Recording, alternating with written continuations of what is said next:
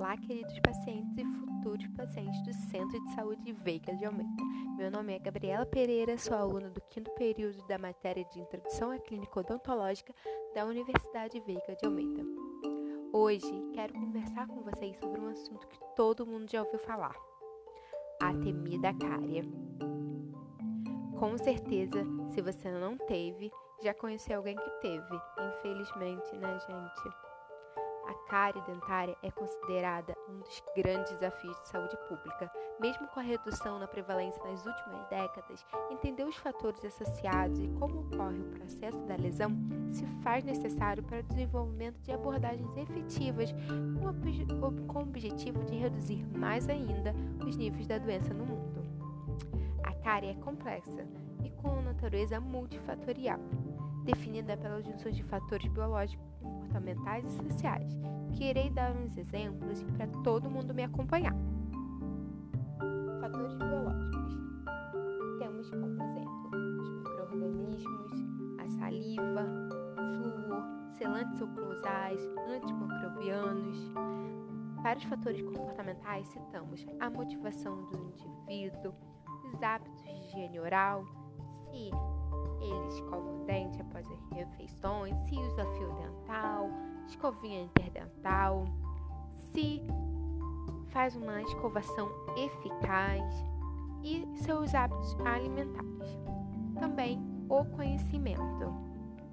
Já adianto para vocês que quem ficar aqui comigo no podcast já está a um passo de conseguir prevenir a cárie. E por último, temos os fatores sociais, como educação, situação sociodemográfica e renda. Porém, nesse episódio, iremos nos focar nos fatores biológicos para todo mundo conseguir entender como ocorre o processo da cárie. A cárie é uma doença causada pelo desequilíbrio no balanço entre o mineral do dente e o fluido do biofilme.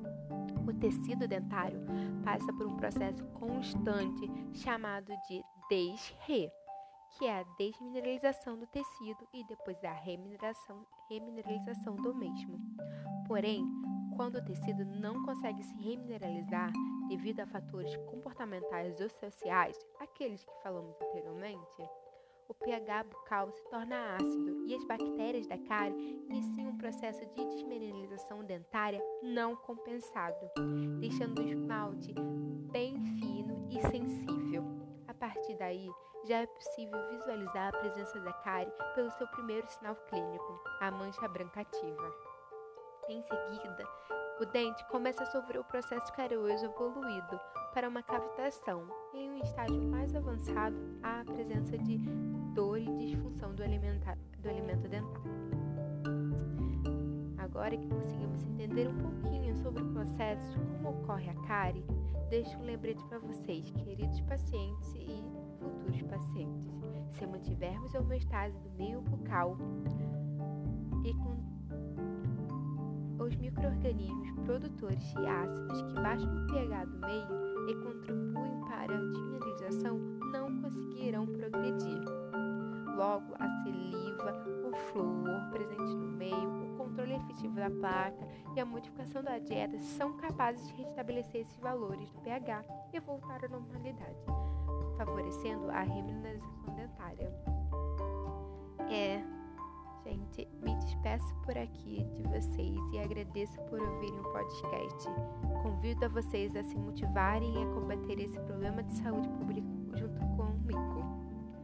Lembrando, escovem bem seus dentes, usem fio dental e compareçam aos seus dentistas.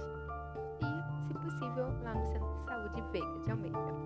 Esse podcast foi embasado na literatura de Marisa Maltes e colaborações, o livro Cariologia, Conceitos Básicos, Diagnóstico e Tratamento Não Restaurador, da editora Artes Médicas, do ano de 2016. Até a próxima, pessoal!